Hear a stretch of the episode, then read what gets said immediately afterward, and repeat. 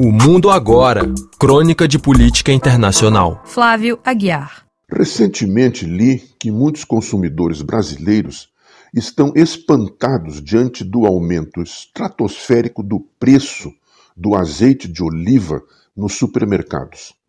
Posso dizer que na Europa acontece o mesmo, num momento em que a espiral inflacionária corrói o poder aquisitivo dos consumidores em todos os países, notadamente aqueles do andar de baixo da pirâmide social. Se nos anos mais recentes a inflação dos alimentos passou dos 20% anuais na maioria dos países europeus, a do azeite de oliva bateu acima dos 100%.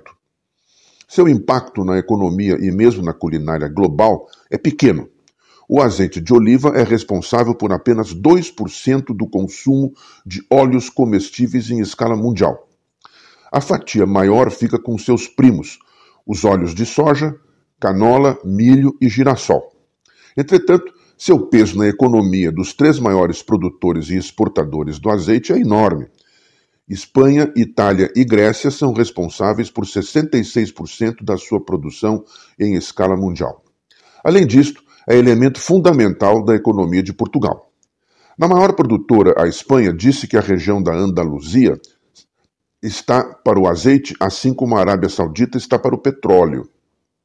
Aliás, algum tempo atrás, o litro do azeite valia em média cinco vezes o litro do petróleo, e agora vale dez vezes mais. Qual a principal causa deste aumento vertiginoso?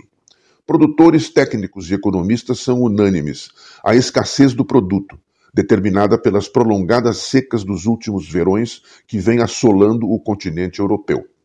Por trás de tudo, assoma o fantasma do aquecimento global. Em um ano, entre 2022 e 2023, a produção de azeite caiu 20% na Europa. Os fornecedores se voltaram para produtores alternativos, como Turquia, Tunísia, Marrocos e Argélia.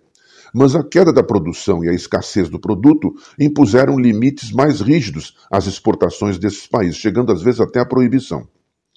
Se a participação do azeite de oliva na economia global e europeia é menor, o mesmo não se pode dizer de seu valor simbólico e cultural, intimamente associado à história e à civilização do continente, embora sua fonte originária estivesse na Ásia Menor, mais precisamente na Anatólia, cujo território pertence majoritariamente à Turquia, e também na Pérsia e na Mesopotâmia.